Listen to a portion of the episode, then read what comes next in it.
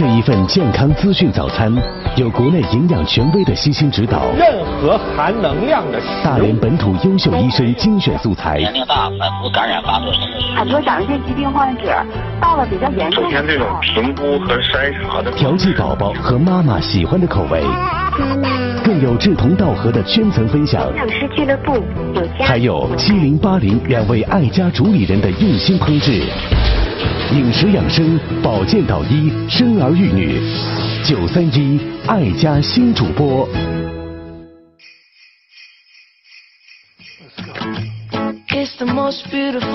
各位早安，这里是九三一爱家新主播，我是宁宁。马上来关注一下大连市气象台今天早晨五点钟发布的大风蓝色预警信号和天气预报。今天是十一月二十四号星期五，白天到夜间全区多云间晴，早晨到上午部分地区有小阵雪，渤海、渤海海峡、黄海北部偏西风六级，阵风七到八级。大连市各县市区偏西风五到六级，阵风七级。温度情况：大连地区今天的最低温度零度，最高温度五度；旅顺零到六度，金州零下一到五度，长兴岛零下一到五度，瓦房店零下三到四度，普兰店零下五到四度，庄河零下六到四度，长海零到五度。我们继续来关注一下。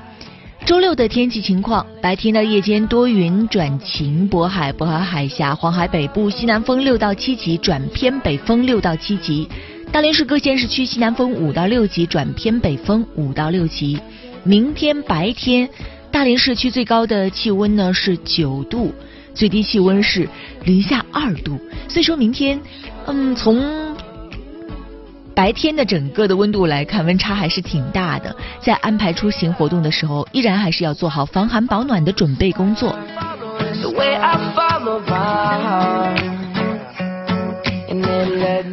这是爱家新主播本周工作日当中最后的一个直播节目了。在节目当中呢，我们依然会跟大家探讨很多的跟健康啊、营养呀、疾病啊，以及现在跟很多社会事件相关的家庭关系、亲子关系、心理健康等等话题。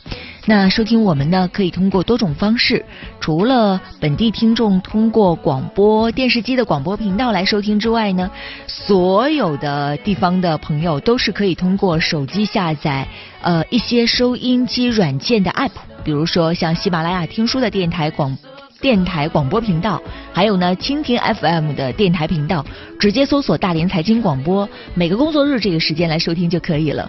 另外我们还有回听。呃，大概是从二零一五年到目前为止的绝大多数的节目呢，都在网络上能够找得到。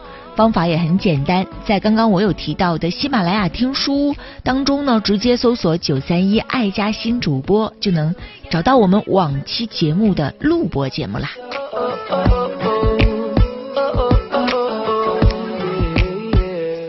节目有两个人为大家共同带来，一个是南艺，另外一个是我。呃，在每一天六点到六点半的时候呢，由我先行为大家带来《辣妈日记》的板块。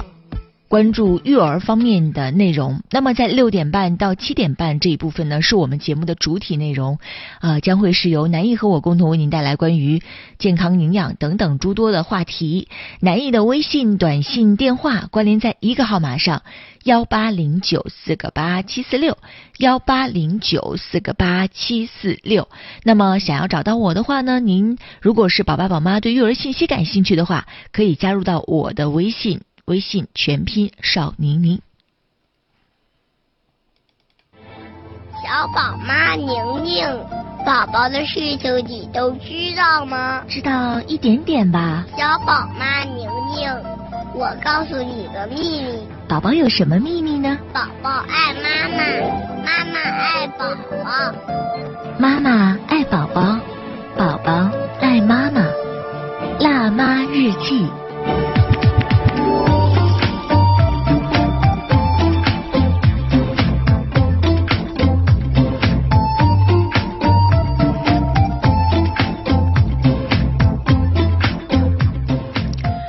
欢迎来到辣妈日记。今天呢，我们先来说一说孩子啃指甲的问题。这是昨天在我的绘本育儿群当中呢，嗯，家长们有一个小小的探讨啊。有家长问说，孩子在刚开始上幼儿园的时候呢，他觉察到了孩子的这种焦虑的心情，所以孩子从那个时候开始啃手指甲，然后呢，妈妈就没有把他放在心上。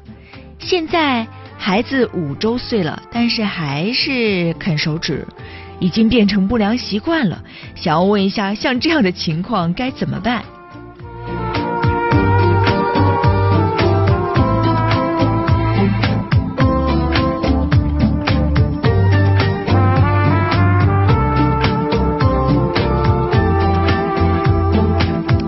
我们今天就跟大家共同来分享一下吧。在这一条之后呢，还有妈妈问说，我们家宝也是有这样的情况，真的是挺愁人的。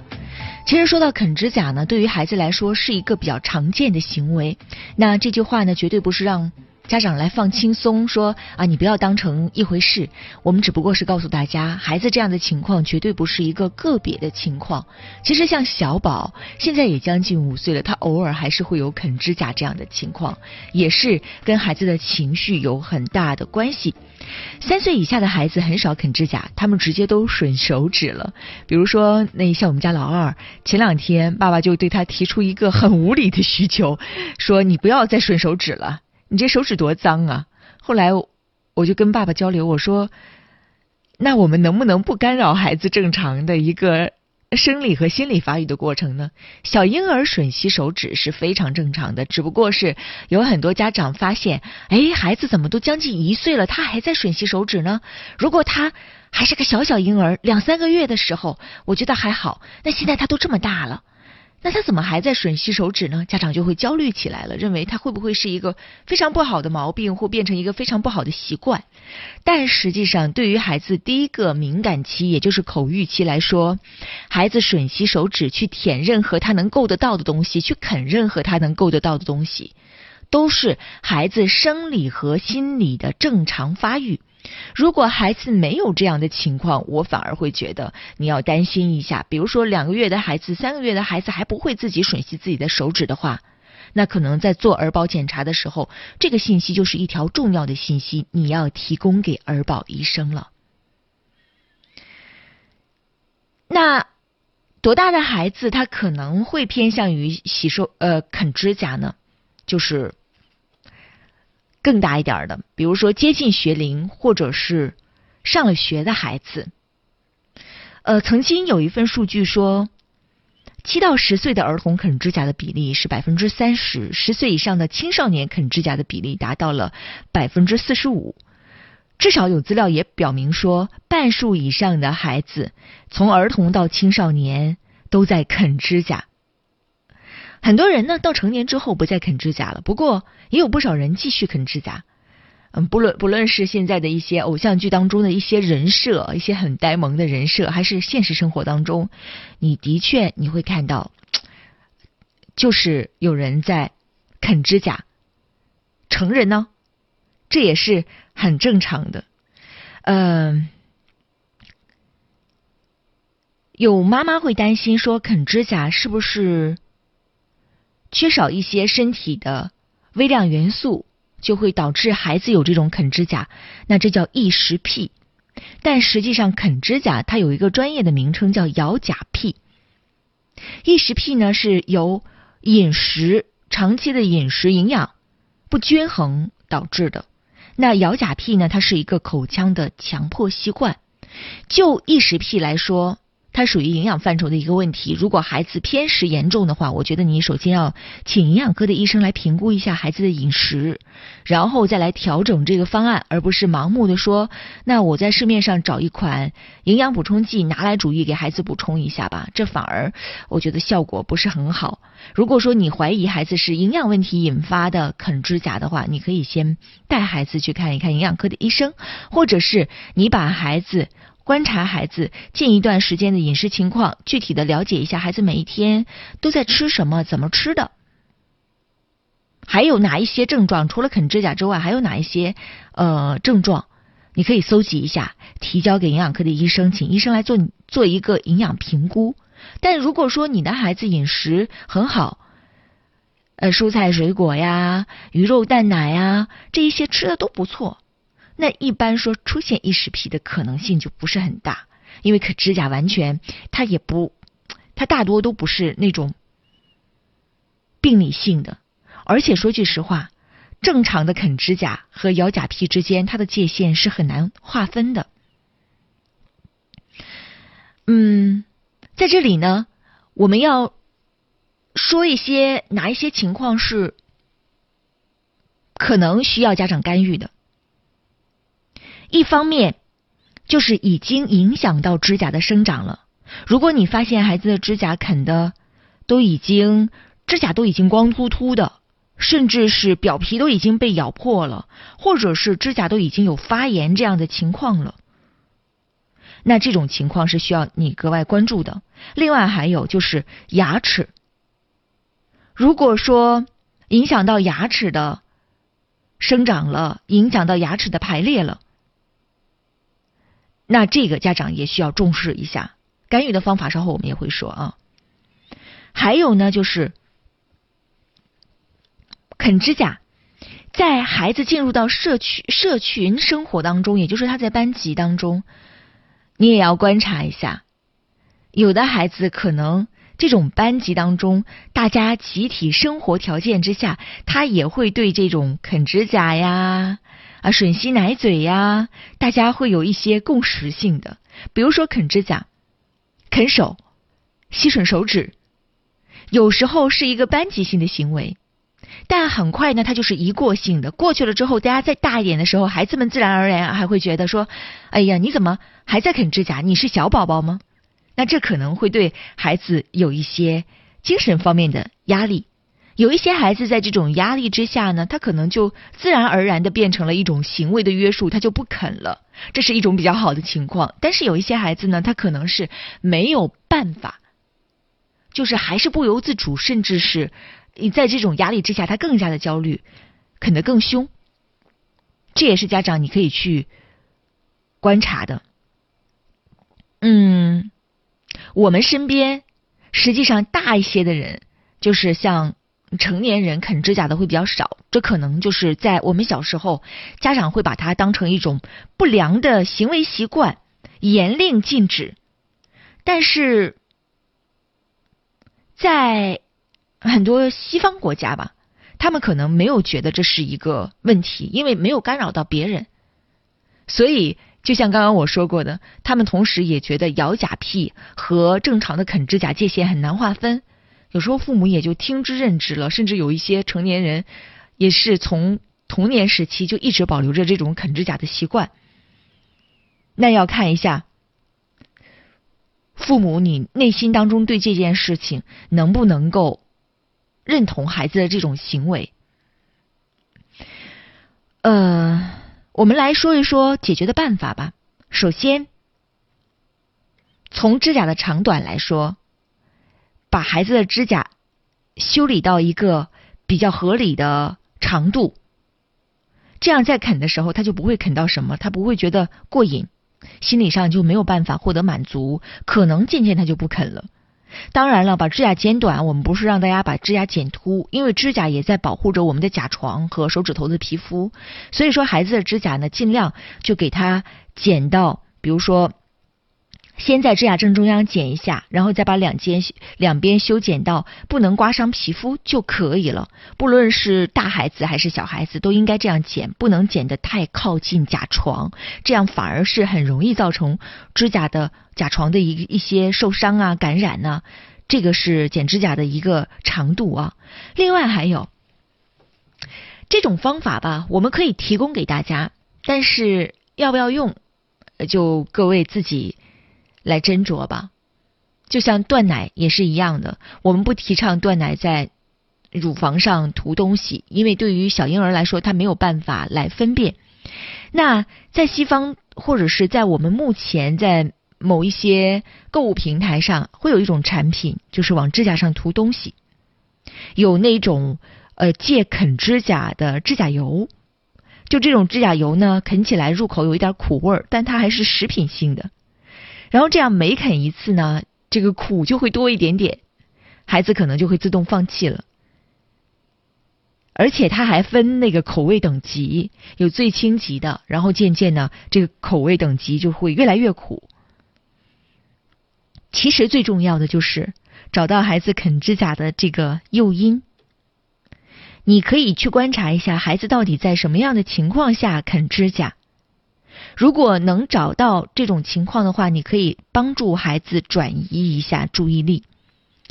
比如说，嗯，我会感觉哈，每一个孩子在一些人生的节点的时候，对于孩子来说，他也会感觉到压力呀。孩子的压力其实不比成人小啊。孩子面临着上幼儿园，面临在幼儿园当中，他也要解决很多人际关系方面的一些小问题呀。孩子都会有的，所以他也会有压力。你千万不要觉得孩子其实他就是无忧无虑的。所以孩子可能在无聊的时候，在感觉到很焦虑、很紧张、没有办法排解的时候，他会啃指甲，或者是摸身体的某一个部位。有的孩子摸耳朵，有的孩子，比如说像男孩摸生殖器。这个也都是比较常见的。那像这样的情况呢，你可以转移一下孩子的注意力。其实越小的孩子啊，转移注意力这个方法就越好用。对于大一些的孩子，转移注意力只能是我们给大家的一个意见。或者你可以跟孩子谈一谈，刚刚这种情况你是不是感觉到有点紧张？如果下次有点紧张的话，你可以告诉我。有一些事情，我们当你感觉到紧张的时候，我们还会有其他的解决的办法。这是一个，我觉得，呃，从内心层次当中，或者是从呃心理情感的角度去跟孩子好好交流这个问题，这才是解决这个问题根源的最主要的。还有就是大孩子的话，你可以让他的嘴巴忙起来，比如说给他一些木糖醇的口香糖。或者你可以告诉孩子，在你感觉到紧张、焦虑的时候，你可以嚼一嚼这种口香糖。当然，对于大孩子啊，比如说七岁以上的孩子来说，再有就是有一种手套，它其实是指套，它相当于就是呃，比如说孩子，你观察一下，他愿意啃哪个手指？大拇指一般比较多，有的孩子愿意啃食指，它可以定制呃这样的一个指套呢，就是把指甲和周围的这个。手指皮肤给它包起来，然后等到他想啃的时候呢，他就啃不着。这个在牙科医生那里用的比较多，因为有一些孩子可能长期的这种啃指甲，它会导致牙齿的一个排列出现畸形，还有一些其他的口腔的问题，所以可能会有戴手套这样的方式。所以我觉得还是家长要分辨一下，找一找孩子在什么样的情况下。啃指甲，这是最主要的。那在找到了这个原因之后，跟孩子好好的聊一聊，我们可以主动的去帮助孩子寻求一些解决的方法。比如说，可以告诉孩子，下一次你在感觉到紧张的时候，你可以转换一种方式，你可以告诉我你紧张，或者是你可以跟身边的人表达一下，说：“哎呀，我感觉还挺紧张的。”另外呢，就是。大一些的孩子，你可以告诉他说：“我可以给你兜里装两粒口香糖，你想啃指甲的时候，你可以吃一下口香糖。”当然，这也考虑到呃是什么样的环境之下。如果孩子上学了，在课堂上，那可能老师会认为这是扰乱课堂秩序。那如果老师这边没有办法沟通的话，那你可以告诉孩子：呃，在闲暇的时候，你可以去呃用口香糖这样的方式替代啃指甲。其实对于啃东西吧。我不知道大家怎么看啊？我觉得，嗯，在每个人成长过程当中，你回想一下，总会有一个这样的一个阶段。比如说我在上学的时候，一紧张的时候，我愿意啃笔尖儿，不是不是笔的尾巴，是笔尖儿，就经常会吃的一嘴口水的那种。然后像我弟弟啊，他是喜欢就啃那个衣领，他他那段时间他吃他那个衣服，基本上那个领子，比如说像衬衫，都会被他啃。啃到就是外边都已经看不出那个衣服本来的一个形状了。你本来有一个小尖儿嘛，那衣领那个地方会有一个锐角，但是基本上让它啃的都圆秃秃的。但我们也长大了，长大了之后，可能这一些习惯偶尔还会有吧，但是已经不会变成伴随我们伴随我们作为常态的一种生活的习惯了。所以我觉得有时候可能还是。嗯，再把我们的焦虑放低一点。的确，比如说小宝现在也会有这样的一些呃小状况，比如有一段时间他是啃手指，啃手指过了之后呢，这段时间呢他就会发怪声，呃，可能也是因为他有一些过敏性的疾病。然后有一段时间呢，他挤眼睛，挤眼睛好了，这一段时间呢，他又发转出另外的一种小状况。有时候我们看到这些情况的时候，尤其尤其有有时候在一些公共场所的时候，家长可能会觉得比较难堪。但实际上，我们要知道什么对于孩子来说是重要的，绝对不是在公公共场所大声的呵斥孩子，把孩子的手打掉。当然，你也可以告诉孩子说。你这样啃指甲，或者是你这样发出这种声音，我妈妈有时候也会觉得挺难为情的，挺尴尬的。当然，这个话怎么说，呃，说的内容是什么，可以根据每一个家长你自己内心当中感觉孩子可能会比较接受的。我这样说，可能未必说代表孩子就能够接受。那也未必说适合您的家庭当中，我们平常的这种语言表达的模式。但是我们也可以跟孩子倾吐一下呀。有时候大吼大叫，或者把孩子直接的手打掉，实际上就是内心当中有不满，有这种愤怒。那你可以把它转化成语言倾吐出来，或者是你跟身边人，比如说跟孩子爸爸，或者跟孩子其他的亲属。共同来交流一下，尤其是跟孩子爸爸交流，你有时候会发现孩子的爸爸在这方面呢，焦虑感实际上没有那么高。有时候应该跟孩子的爸爸学习一下，再把心放宽一点，可能这个问题就随着你不再那么紧张，慢慢的你也就不会把它看成是一个很严重的问题。孩子相对的他也放松了。那可能啃指甲，他的频率也就不会那么高了。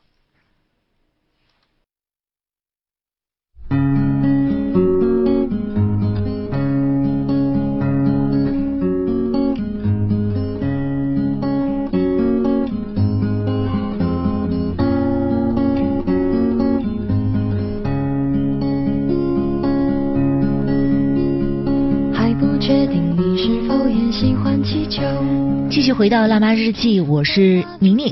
想要找到我的话呢，可以通过微信公众号或者是新浪微博直接搜索汉字小宝妈宁宁，可以找到我们的信息发布平台。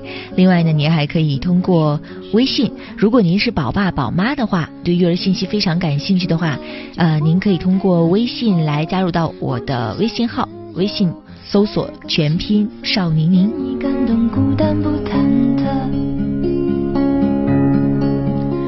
说完了啃指甲的问题啊，我们再来说另外一个话题，这也是一个妈妈昨天非常着急向我求助的一个问题，关于孩子的脱发。在跟这个妈妈问询的过程当中呢，可能这个孩子还真的是需要赶紧上皮肤科医生那里边去看一看。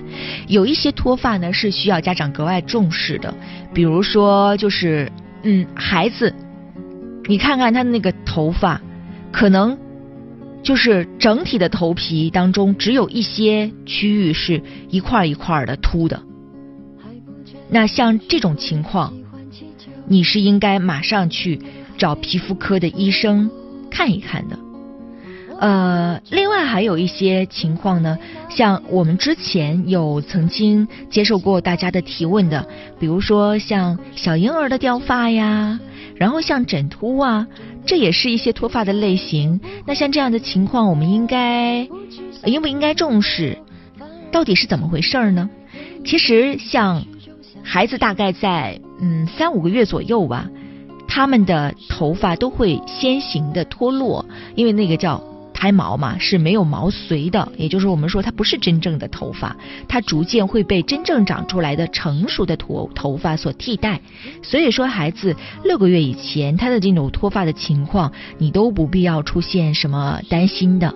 嗯，有一些妈妈会说，哎，有一些孩子嗯生出来之后头发特别好，你看我的孩子怎么头发又薄又稀呀？像小小宝都是这样的情况。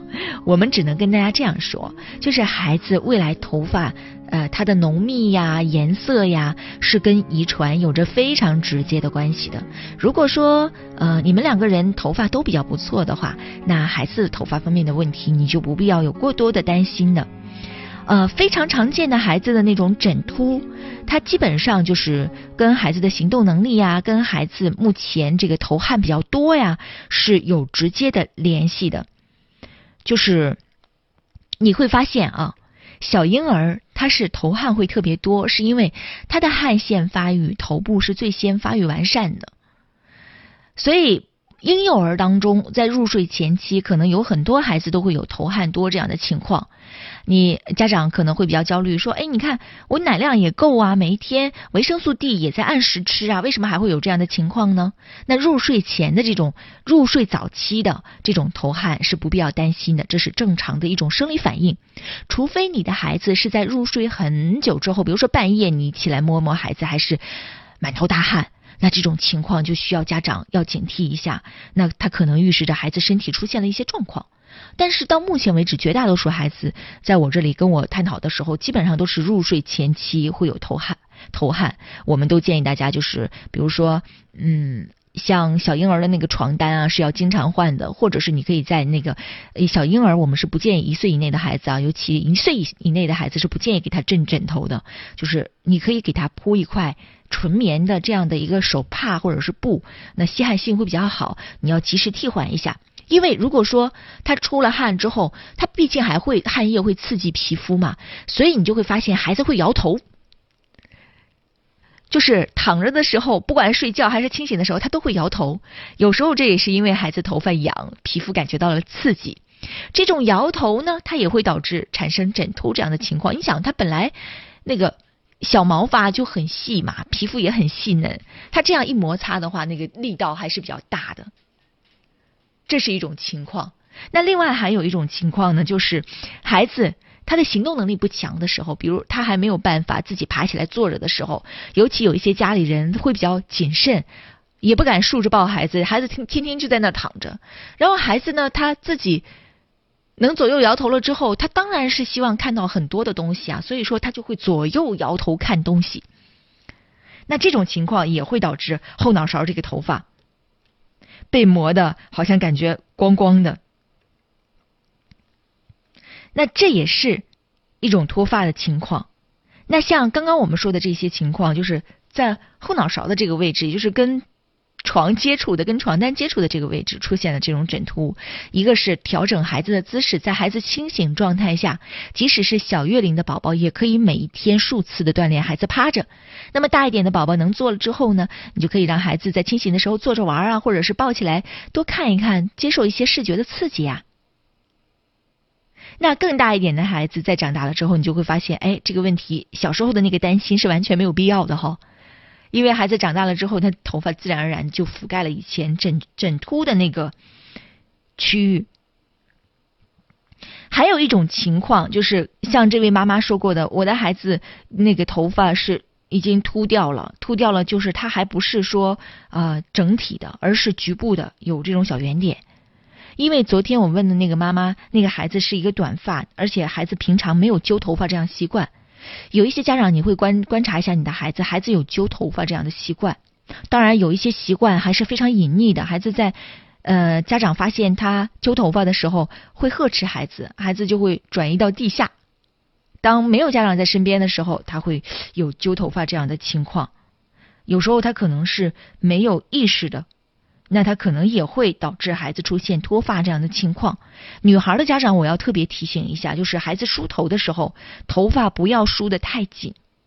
那梳的太紧的话，可能也会造成孩子脱发。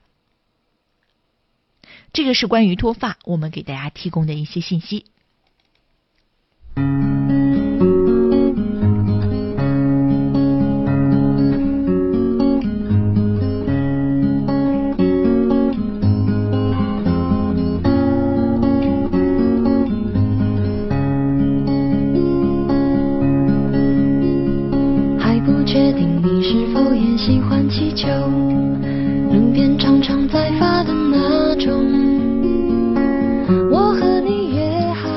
口腔溃疡，尤其是婴幼儿的口腔溃疡，呃，我们给大家一些建议吧，就是。有一些妈妈会问说，为什么我的孩子总是频繁的会发生这个口腔溃疡？呃，一方面呢，可能有病毒感染的原因；另一方面呢，跟孩子的饮食营养有时候也会有一些相关性。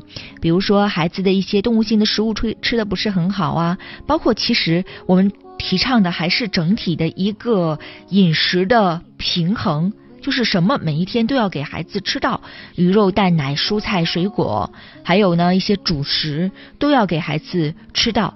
那有一些研究也说说，如果说缺呃缺铁呀、缺锌呐，可能跟口腔溃疡也会有一定的联系。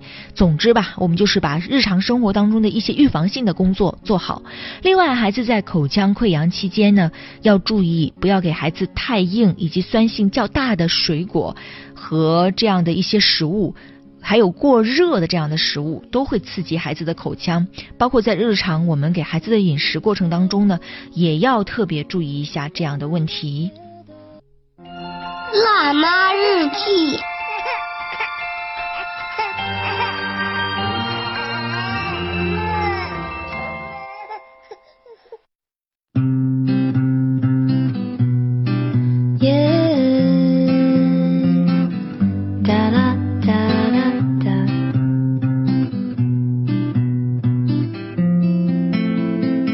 这里是九三一爱家新主播辣妈日记的板块，我是宁宁。